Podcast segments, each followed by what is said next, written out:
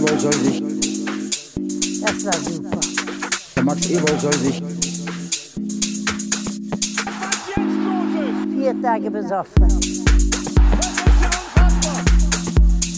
der Max Ewald soll sich, soll sich bemühen. Hallo, liebe Fußballassis und Freunde der weißen Weste und herzlich willkommen zur Borussia Explained Caster Class. Ihr findet uns wie immer auf Instagram und Twitter unter Borussia Explained und endlich können wir mal wieder über einen Sieg berichten, Dennis, oder? Ja, hallo erstmal an alle, die zuhören. Und ja, wir haben gewonnen, Mappy, zu null. Äh, wow, also wann gab es das, das zuletzt? Äh, wie wir wissen, Mappy, erst das dritte Mal in dieser Bundesliga-Saison, wenn man die Pokalspiele ausklammert. Schon krass. Und äh, ja, enorm wichtig. Also da werfe ich direkt mal die 2 Euro ins Phrasenschwein, aber pff, unheimlich wichtig. Ja, also ähm, nach dieser, ich sag mal, die, die Leistung war, also die, das Ergebnis war mit der ersten Halbzeit, würde ich sagen, gerechtfertigt, weil da war, also Hertha hat ja nix auf die Kette gekriegt, also wirklich gar nichts, so defensiv gerade, aber da konnten, konnte Player auch mehr oder weniger machen, was er wollte. Und ähm, ja, also es war schon, schon erschreckend, was Hertha da äh, auf den Rasen gebracht hat, oder? Ja, also puh. Hertha ist schon echt, ähm, ja, wie drücke ich das aus? Schon nicht ähm, konkurrenzfähig ähm, gewesen. Soll nicht unsere Leistung schmälern, ähm, aber das war schon, oh, huiuiui, also das fällt mir schon gerade schwer, gerade wenn ich, äh, wenn wir Stuttgart gesehen haben letzte Woche, fällt mir das schon schwer, dass da daran zu glauben, dass Hertha noch nicht absteigt. Von daher, ähm, ja, kam gar nichts. Ähm, in der zweiten Halbzeit hätte uns eine Mannschaft mit mehr Selbstbewusstsein deutlich mehr Schwierigkeiten ähm, besorgen können. Ja, glaube ich auch. Also, da war, wenn der Schuss vielleicht von Eckelenkamp, wenn der reingefallen wäre, dann hätte es schon, schon wirklich nochmal knapp werden können. Gut, das war mehr oder weniger ein Zufallsprodukt, weil äh, Christoph Kramer den nochmal noch mal, äh, so ein bisschen scharf gemacht hat ne, und der dadurch so nochmal runtergefallen ist. Aber da wär- wären wir nochmal, glaube ich, richtig ins Schwimmen gekommen, vor allem mit unserer defensiven Leistung. Aber ich hoffe mal, dass das jetzt der Defensive mal so ein bisschen ein bisschen Ruhe gebracht hat, gezeigt hat, ja, auch selbst wenn Hertha mit einem Expected Goals Wert von null in die Pause geht, wir können es ja doch noch irgendwie irgendwo, ne, wenigstens ein bisschen, so dass wir mal wenigstens ein Spiel kein, keine Bude kassieren. Ich glaube, das ist schon enorm wichtig, vor allem für den Kopf. Ja, klar, also ähm, ich habe auf Borussia Explained auf unserem Twitter-Kanal ähm, eine Analyse schon rausgehauen. Ähm, hab dann auch am Ende geschrieben, ja klar, also aus Fansicht äh, geil, absolut wichtig und ähm, das muss uns auch ein gutes Gefühl geben jetzt fürs, fürs äh, Auswärtsspiel in Bochum, auch wenn das natürlich nicht einfach wird und äh, klar, und durchdrehen müssen wir jetzt sowieso nicht, weil wir haben immer noch genug, genug Probleme und die Saison ist auch noch nicht zu Ende. Sieben Punkte hin oder her. Es geht weiter, wir müssen nachlegen, aber das sollte uns mal zumindest mal für die Defensive ein Gefühl geben, weil äh, allzu oft haben wir ja nicht zu Null gespielt die Saison. Das heißt, was Besonderes sollte, ist es ja für uns auf jeden Fall und von daher, ja, kannst du nur darauf hoffen, auf so einen positiven Effekt. Ja, vielleicht können wir dann direkt mal äh, auf die äh, Aufstellung eingehen. Also der war ja mit äh, Joe Scully, Scully, habe ich gelernt, das ist Joe Scully. Ich dachte wirklich immer Scully, weil ich meine, Amerikaner Ja. ah, und so weiter, aber ist wohl Joe Scully. Frag mich nicht warum. Hätte ich auch gedacht. Ja, und Luca Netz war ja äh, Fraktion Jungfohlen äh, auf den Außen. Und äh, das fand ich sah ganz, ganz ordentlich aus, was die da abgerissen und abgerackert haben. Und dann in der äh, Innenverteidigung noch mit ähm, Jordan Bayer und die beiden anderen Konsorten, die jedes Spiel dabei sind, Nico Elvedi und Matthias Ginter. Und wo ich auch fand, dass der, der Bayer, wenn man mal die, die Offensivläufe, die nicht immer so ganz gut geklappt haben, ausklammert, dann äh, war das schon von unseren jüngeren Spielern ein absolut ordentliches Spiel. Also das kann man nicht anders sagen. Nee, äh, definitiv. Gerade Netz, äh, auch Skelly, Bayer sowieso auch, aber vor allem Netz, der ist da nochmal echt ähm, wirklich nochmal hervorzuheben. Der hat für mich sein bestes Saisonspiel gestern gemacht. Ähm, wir haben ja oft dieses Thema, äh, ja, Wingbacks, ne, wenn wir mit Wingbacks spielen statt Flügelspieler, dass sie halt oft vorne fehlen. Äh, wenn wir dann kontern wollen, dann sind sie hinten. wenn wir vorne den Ball verlieren und hinten defensiv stehen müssen, sind sie vorne. Ähm, da hat Netz gestern wirklich ein super Timing gehabt und durchgängig ein sehr gutes Positionsspiel. Die eine oder andere Aktion ist natürlich nicht immer geglückt, ist ja klar, aber das ist völlig normal und menschlich und alles cool. Solange du dein Positionsspiel hast und du da bist und du deine, deine Aktion bekommst, hat Netz die Qualitäten, dass irgendeiner mal irgendeine Aktion erfolgreich äh, gelingt. Ähm, das hat mir sehr, sehr, sehr gut gefallen. Wirklich sehr gut. Und auch Skelly hat äh, ordentlich Dampf gemacht auf der Seite. Also ähm, generell, also die ersten 25 Minuten kannst du niemanden da fallen lassen. Die, die ersten 25 Minuten waren von allen Bären stark gespielt. Ja, finde ich auch. Also ähm, auch die, den Dampf, den die nach vorne gemacht haben und dann hätte Skelly sich ja noch beinahe mit einem Tor belohnt da und mhm. äh, hat den leider mit links dann über die Latte gesetzt, ne? Oder hat den der Torwart noch gehalten? Der, der Torwart hat den sogar noch gehalten. Ja, aber wäre toll gewesen, ich, wobei ich mich frage, warum Skelly da stand in, in dem Moment. Äh, aber war ja anscheinend richtig, war ja so irgendwie geplant. also, nee, es gefällt mir schon gut und es ist vor allem beruhigend zu sehen, dass auch wenn Leiner und Benzebaini mal ausfallen, auch Benzebaini, der ja die letzten Wochen auch nicht so mega konstant gut gespielt hat, der sich zwar immer reinhaut, aber dann hm, auch mal so die ein oder andere Flapsigkeit dabei hat.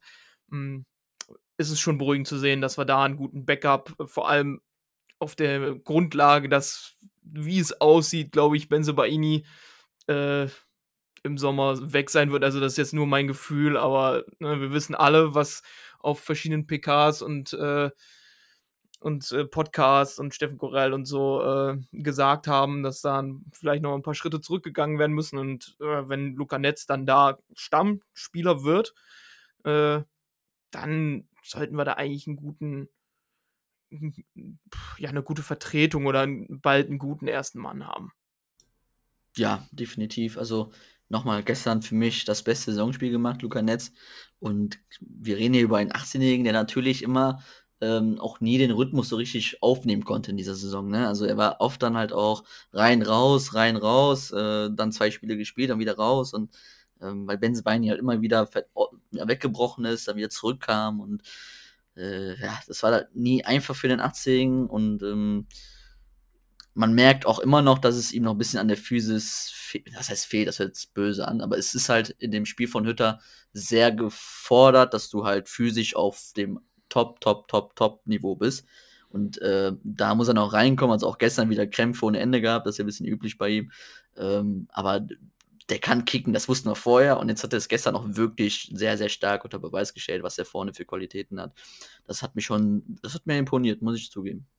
Ja, äh, vor allem fand ich, dass er ähm, mal ein bisschen so sein, auch wenn es vielleicht daran lag, dass er in der ersten Halbzeit hauptsächlich vorne mit drin war und nicht so viel zurückarbeiten musste dann, weil einfach nicht wirklich was kam von Hertha, aber er hat so ein bisschen eine bessere Balance gefunden zwischen seinen Sprints man hat ja sonst immer ziemlich gemerkt, der macht dann den, den Sprint mit nach vorne und aber mit voller Power, was man ihm ja eigentlich nicht vorwerfen kann. Er macht den Sprint nach vorne mit voller Power.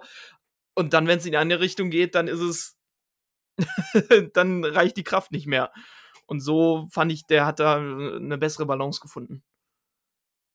Ja, also die Balance ist auch das Aller, Allerwichtigste für ähm, den Wingback in, im Hütter-System, weil du musst im, klar, also Wingbacks müssen erstmal generell viel laufen, äh, im System hin oder her.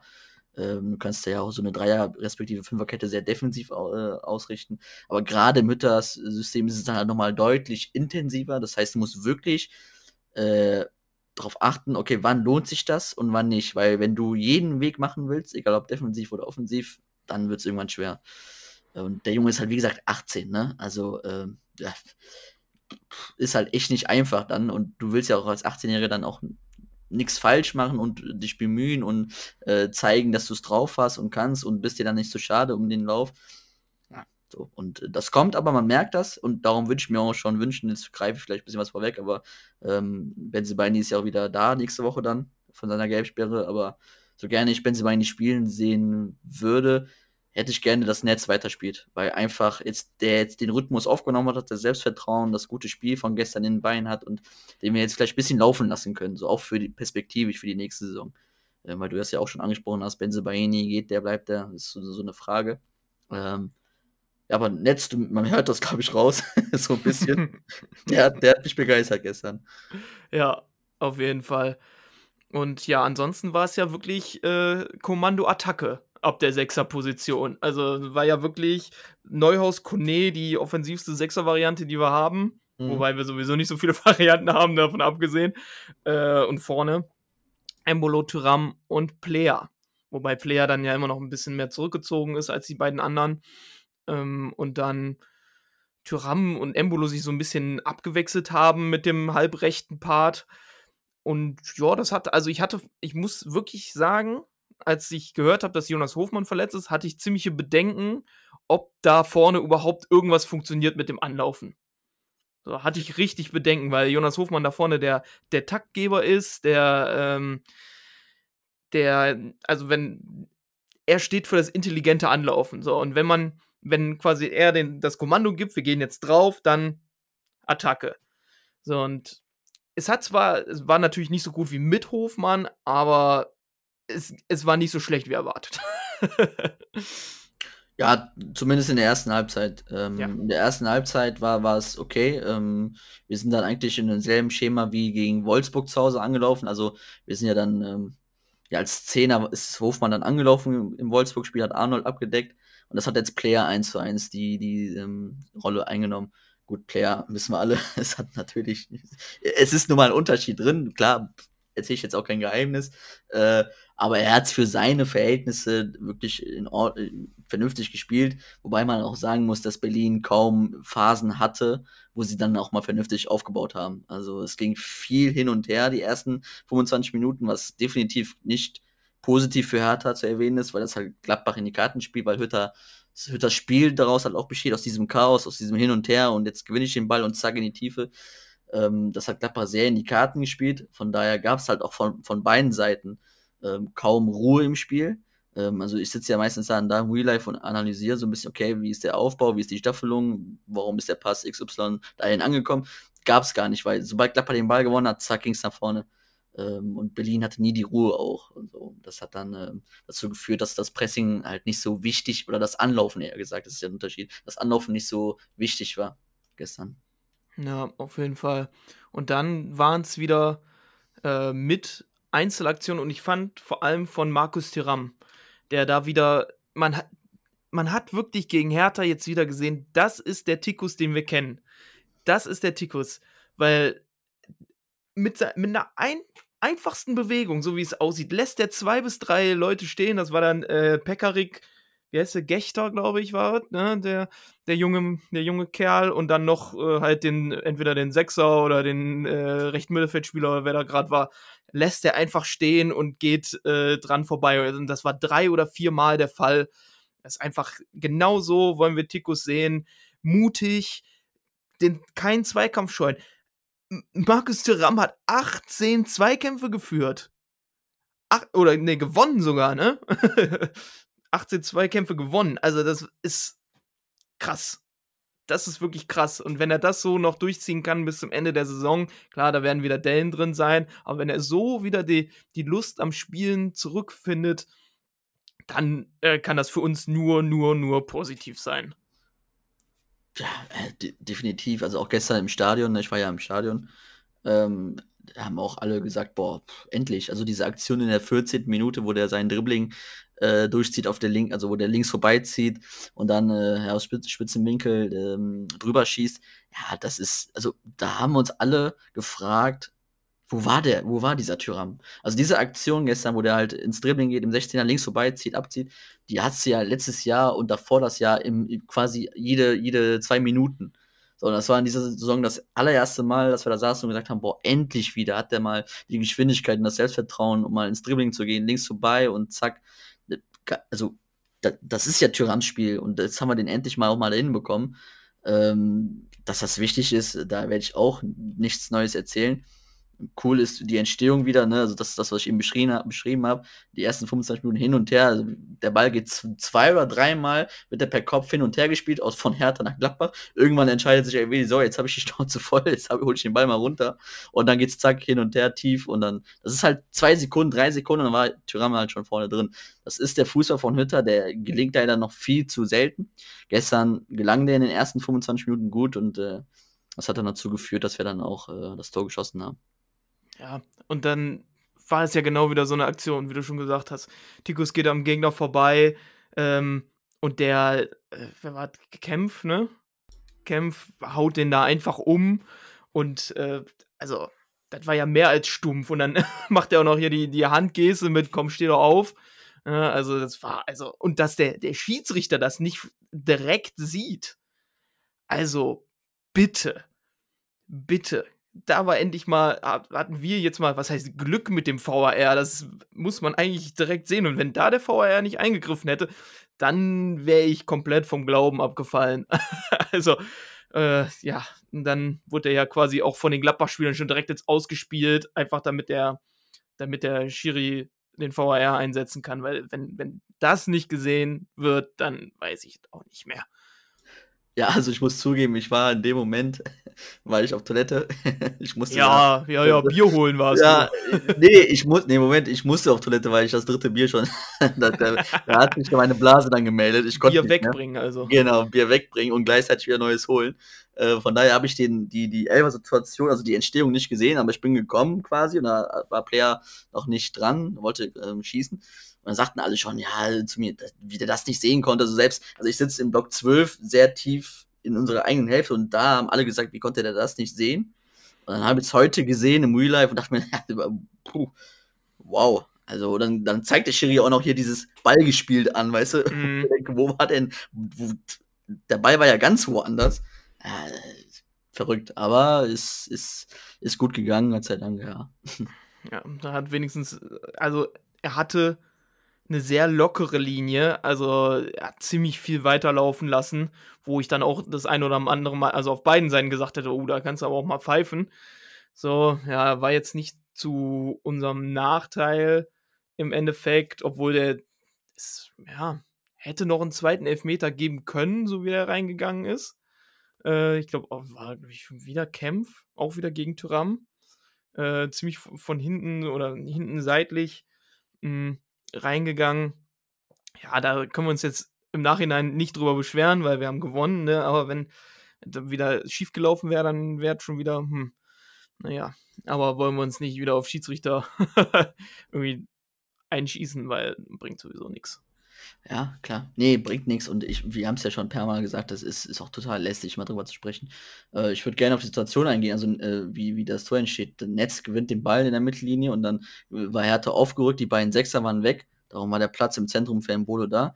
Aber wie Hertha sich dann in der letzten Kette verhält, also stark rückt dann raus, ne, weil er muss, es ist kein Sechser da, er muss rausrücken, um Balldruck auf Embolo zu erzeugen. Aber was Kempf dann da macht, den finde ich eigentlich auch einen guten, für einen guten Innenverteidiger, den ich auch für Gladbach nicht so uninteressant gefunden hätte für den Sommer, aber also der steht dann da neben Tyram, also entweder sicherst du wirklich die Tiefe, also lässt sich nochmal einen kompletten Meter fallen, um die, die, den Geschwindigkeitsnachteil gegen Tyram wieder ja, gut zu machen, oder du rückst raus und, und hast dann Abseits. So, aber nichts halbes, nichts Ganzes dann ist es von Gladbach gut gespielt, aber auch pff, von Hertha auch wieder, pff, klar, nochmal da das Thema, wer keine Fehler macht, kann auch keine Gegentore bekommen, das ist, richtig. Aber dann schon in der, in der Einfachheit schon sehr plump gewesen für Hertha, ja, ärgerlich für die.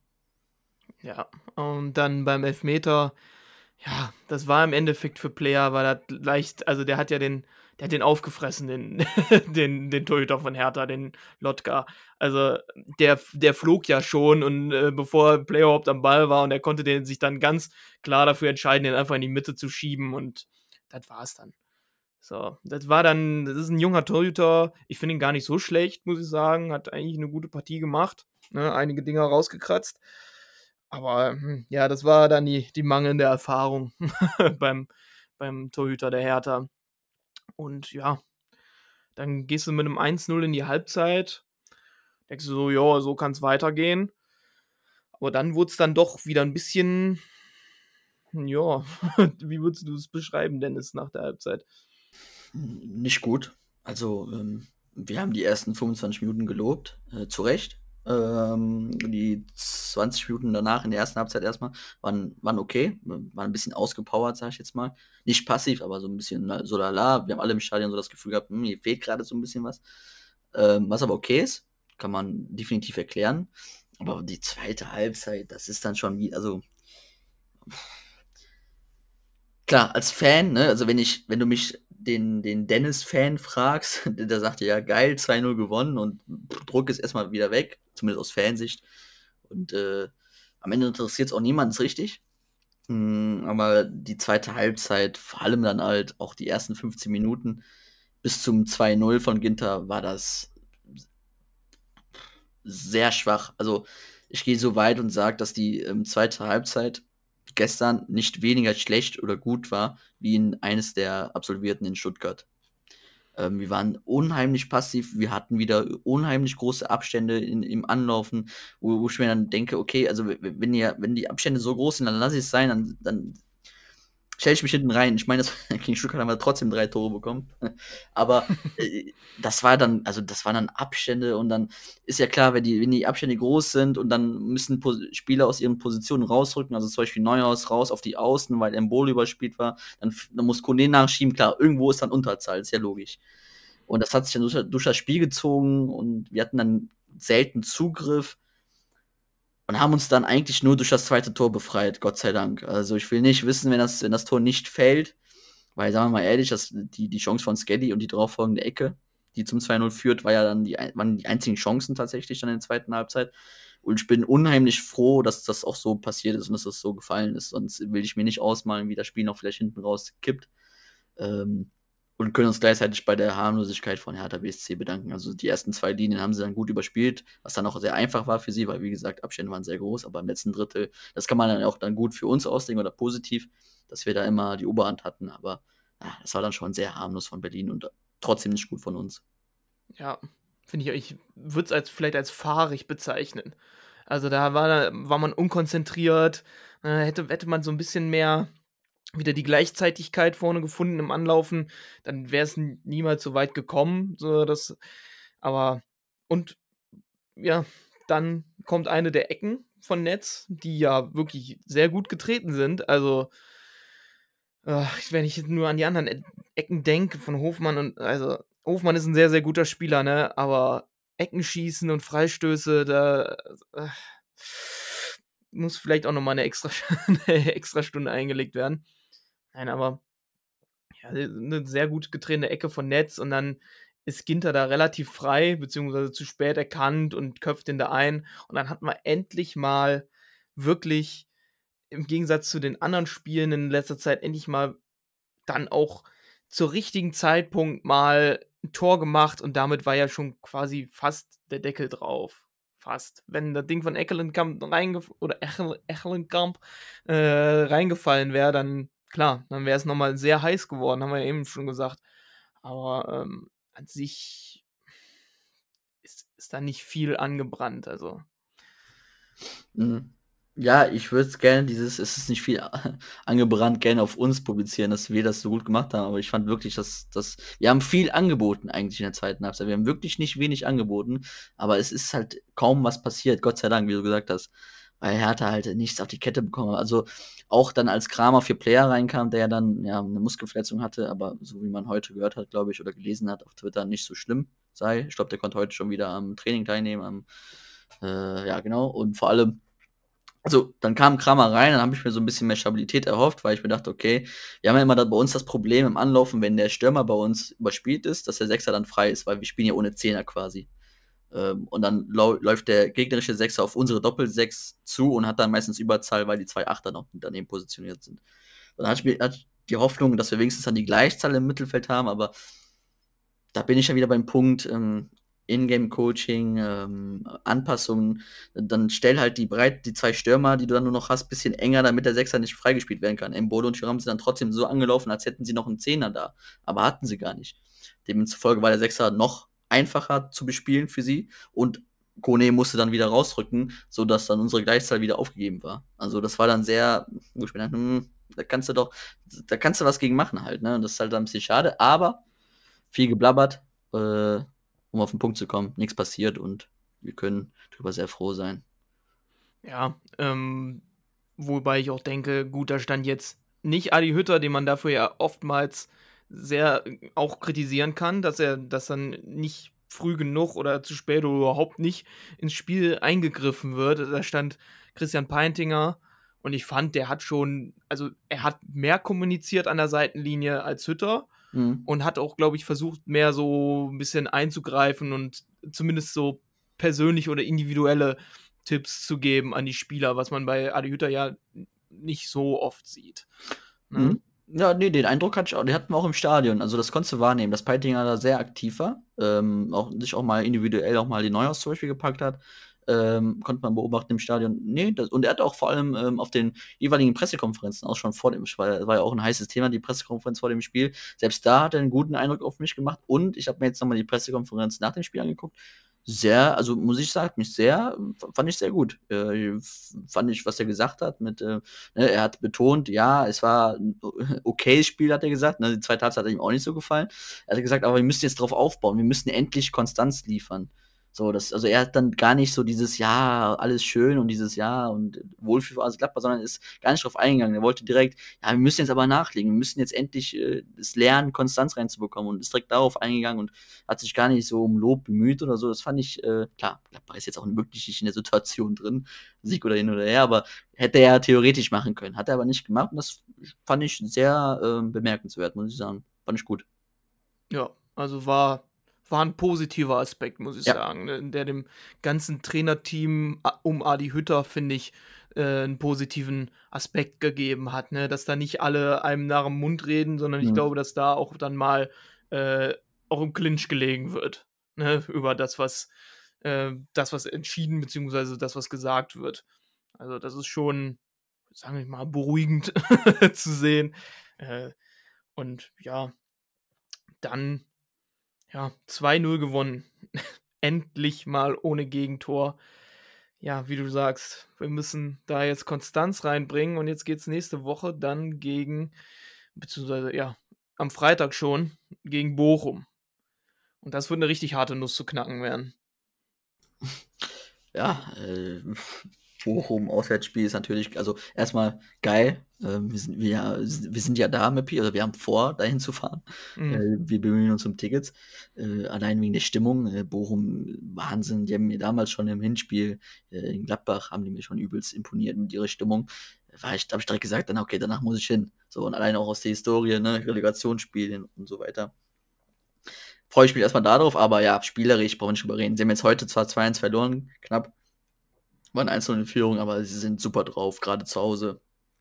Un unfassbar intensiv, unfassbar physisch. Sie fordern dich gegen den Ball unheimlich, lassen dir, ja, so wie die fast jede Mannschaft mittlerweile in der Bundesliga. Es gibt ja nur noch Mannschaften, die sich gegen den Ball definieren und eigentlich gleich spielen. Also die kannst Schema A fast auf B legen äh, bei den, bei den zumindest neun von 18 Mannschaften der Bundesliga.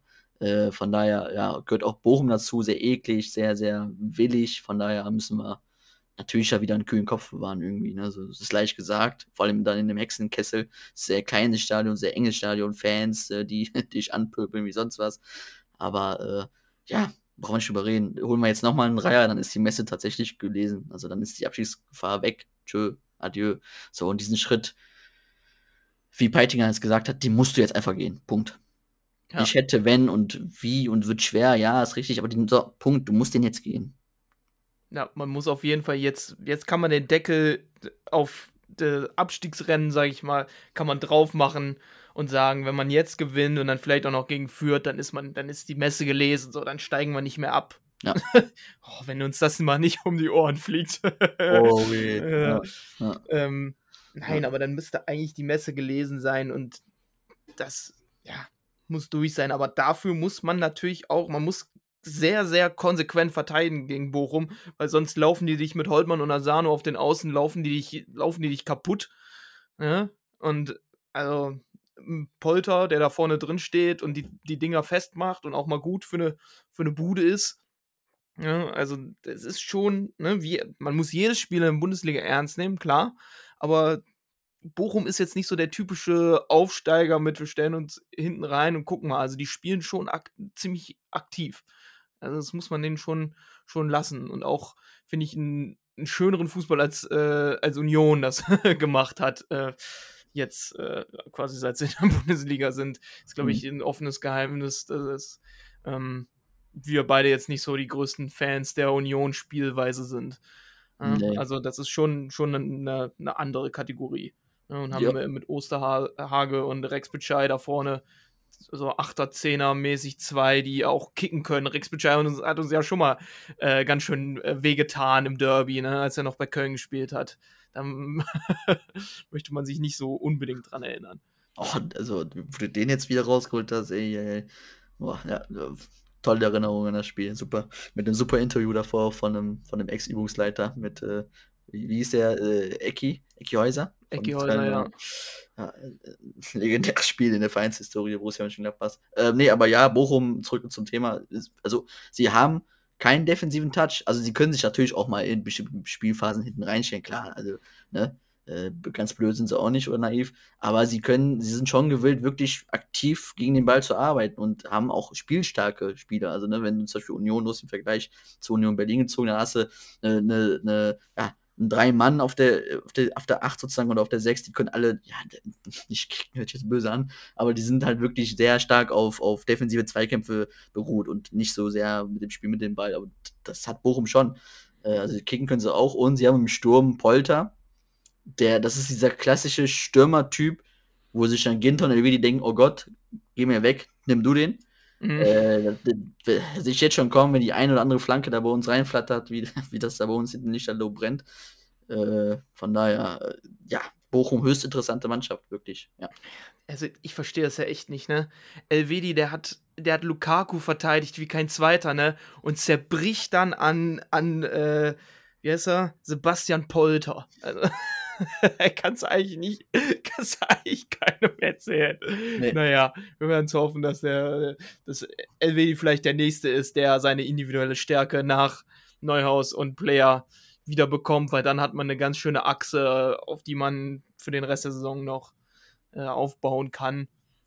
Und wenn die Abwehr jetzt vielleicht noch, ich weiß nicht, ob vielleicht Leiner wieder spielen wird für Skelly, äh, Scully, nächstes Spiel, ähm, dann, also, wenn sich die Abwehr dann mal einspielen kann, wirklich mit den drei hinten drin, ich weiß nicht, wie es um Marvin Friedrich jetzt aussieht, ob der jetzt, ob da jetzt geplant wird, den wieder reinzubringen oder äh, mal schauen, ne?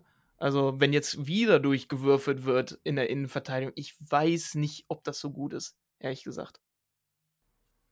Ja, ich würde die Kette auf keinen Fall verändern. Also äh, nochmal, wir hatten ja eben schon vorhin am Anfang das Thema mit Benze Baini. Äh, und äh, sicherlich hat Marvin Friedrich auch seine Qualitäten, aber ich würde es auch für John Bayer einfach auch wollen, dass das jetzt so weitergeht. Und wir reden immer über Konstanz. Äh, Roland Wirkus hat es in der Pressekonferenz ja auch äh, erwähnt gehabt, äh, dass, personell, äh, dass die defensive Stabilität natürlich auch mit personeller Stabilität her, äh, ja, zusammen eingeht. Hat er definitiv auch einen Punkt. Äh, Ist ja auch jetzt ein anderes Thema, aber auch deshalb würde ich es jetzt einfach mal so lassen. Also, wir hatten, ja, wir hatten jetzt über 20 verschiedene Abwehrkonstellationen, äh, teils verletzungsbedingt, teils auch Rotationen vom Trainer. Äh, ich würde es jetzt auch, einfach mal so lassen. Also, wir sind immer noch nicht sattelfest hinten drin. Also, wie gesagt, hinten war auch viel möglich für den Gegner gestern. Und ich würde es jetzt so lassen. Auch weil Bayern ein gutes Spiel gemacht hat, Netz jetzt auch. Und die jetzt dann wieder rauszunehmen und das, weiß ich nicht, würde ich mich schwer tun als Trainer. Ja, auf jeden Fall. Also, ich sehe da nicht, ich sehe da jetzt keine unbedingte Nötigkeit, da irgendwen irgendwo rauszuholen. Das verunsichert nur wieder und klar, Marvin Friedrich gibt man damit so nicht so ein besonders gutes Gefühl, ne? Aber dafür, dass er ja eigentlich eingeplant ist, vielleicht sogar Abwehrchefmäßig zu werden in den nächsten drei, vier Jahren. Ne? Aber trotzdem, ich finde, jetzt sollte man. Wir denken nur noch von Spiel zu Spiel die Saison. Wirklich, unser Credo von damals muss wiederkommen, beziehungsweise sollte wieder da sein schon. Wir denken nur noch von Spiel zu Spiel. Wir müssen gucken, was von Spiel zu Spiel das Beste ist. Und meiner Meinung nach wäre es, erstmal die Abwehr zusammenzulassen. Wenn nicht sogar die ganze Mannschaft. So. Das Stinde ist jetzt wieder fit. Der meiner Meinung nach aber auch nicht so richtig in das System reinpasst. Ne? Vielleicht dann, wie du eben den Zehner, den du eben angesprochen hast, hinter den zwei Spitzen, also wenn du ein 3-5-2 hast, mit einem einzelnen Zehner hinter zwei Spitzen, ja, schon, aber wir kommen momentan auch gar nicht in die, in die, in die schnellen Kontersituationen oder sowas, wo dann ein Stinde mit seinen Steckpässen wirklich nützlich ist. Denn, also, im Anlaufen ist er genauso wie alle anderen. Ist nicht mehr der schnellste mit seinen, wie hat er gesagt, 34? Ja, Ja.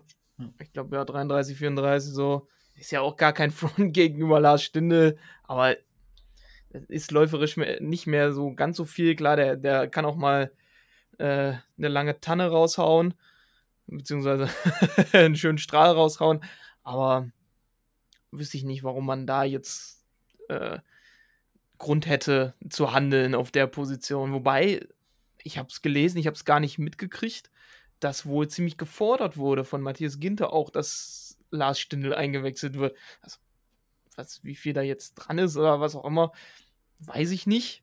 So, wahrscheinlich, weil Tikus auch wieder am Ende war. der wurde auch wieder viel, viel zu spät äh, gewechselt, meiner Meinung nach. Aber lag vielleicht auch mit der Verletzung von Player. Hing damit zusammen. Ja. Wir werden es sehen. Wir hoffen jetzt mal, dass es so weitergeht. Ne? Ähm, dass da noch mehr defensive Stabilität reinkommt, wenn man auch wirklich gefordert wird. Und dass man vorne, dass die Akteure vorne ihre, ihre Spritzigkeit behalten, beziehungsweise im Fall von Embolo wiederfinden. Der ja auch dadurch, dass er teilweise als so Zehner, halber Zehner, was auch immer, äh, Halbfeldzehner agiert hat, auch mal seine, seine Dynamik wieder ein bisschen mehr ausspielen konnte. Der, dadurch, dass er die letzten Spiele immer nur, wenn er gespielt hat, immer nur mit dem Rücken zur, zur Abwehrreihe stand, konnte der überhaupt nicht ausspielen, was ihn ja. Klar, klar ist das ein starker Spieler, ist das ein Schrank, ne? aber äh, es ist ja nicht sein Spiel. Es ist ja auch, er muss mit seiner Wucht und seiner, seiner, ähm, seiner Schnelligkeit aus der Tiefe auch mal kommen können. Klar, das geht nicht nur die ganze Zeit und klar muss er mal seinen Körper reinhalten, ne? Aber man konnte ihn mal wieder auf die Reise schicken und sonst war die letzten Spiele war er dann derjenige, der irgendwen anders auf die Reise schicken sollte und das war nicht so ganz optimal, fand ich. Ja, das, das können wir so stehen lassen. Also ich würde, wie gesagt, hinten wie vorne genauso spielen lassen nochmal. Äh, Wobei man jetzt aber auch sagen muss, vorne, was hättest du da noch für eine andere Alternative gehabt? Also, Patrick ja. Herrmann, so, aber hm, ja, das ist ein anderes Thema. genau. Ja, so, Dennis, mit welchem positiven Punkt beenden wir denn die Folge, Äh, Dass wir zu Null gespielt haben dass wir zu Null gespielt haben? und dass wir jetzt in Bochum den entscheidenden Schritt machen können zum Nichtabstieg. Auf jeden Fall, der letzte hat richtig gut geklappt gegen, gegen Stuttgart. Ähm, ja, das wird schon. Also wir müssen optimistisch bleiben. Gut, Bochum ist sehr gut, muss man sagen. Aber es ist keine Übermannschaft, also da sollte man schon mal gegen gewinnen können. So, wir müssen uns auch nicht. Klar, wir spielen teilweise ziemlich Rotze diese Saison. Muss man ganz klar so sagen, ne? Aber man wird schon noch davon ausgehen können, dass man gegen Bochum gewinnen kann. Ja, So, und wenn es dann über, über äh, individuelle Aktionen ist. So, und wenn man hinten relativ ordentlich steht, dann sollte das zu schaffen sein. ja, also ist mal ganz plump gesagt, Gladbach kann in jedem individuellen Spiel gegen jeden Gegner dieser Liga gewinnen. Also es gibt für mich kein Spiel, wo ich sage, nee, da hat Gladbach keine Chance in der Liga. Es gilt, also wir, wir kommen nicht drum herum, über dieses Thema Konstanz zu sprechen. Es, wir müssen es auf den Platz bringen. Wir müssen das alles auf den Platz bringen. Äh, klar ist Bochum gut, hat eine gewisse Heimstärke und und und, aber du kannst alles, wenn wir alles reinwerfen, wenn wir komplett da sind, wenn wir unser Spiel versuchen durchzudrücken, dann haben wir da eine realistische Chance zu gewinnen. Das scheitert nicht daran, dass die Qualität fehlt, sondern dass wir dass es ganz, ganz, ganz, ganz, ganz viele andere Punkte hat, die wir jetzt auch in der Vergangenheit oft genug äh, ja, äh, genannt haben. Von daher jetzt einfach dran glauben und ähm, ja, und noch dran glauben wollen. Also von daher machen, hinfahren, gewinnen, Bratwurst essen, zurückkommen. Herbert, Herbert gucken, Herbert, Herbert. hören. Genau. Und dann fahren wir nach Hause. ja, gut. Ich glaube, dann bleibt nicht viel mehr zu sagen als folgt uns beiden auf Twitter, Matty Moped und at Borussia Explained. Ähm, lest auf borussiaexplained.de unsere Texte, vor allem Dennis Analysen.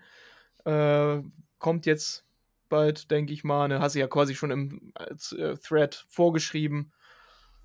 Und ja, dann hören wir uns nächste Woche. Tschüss. Tschüss.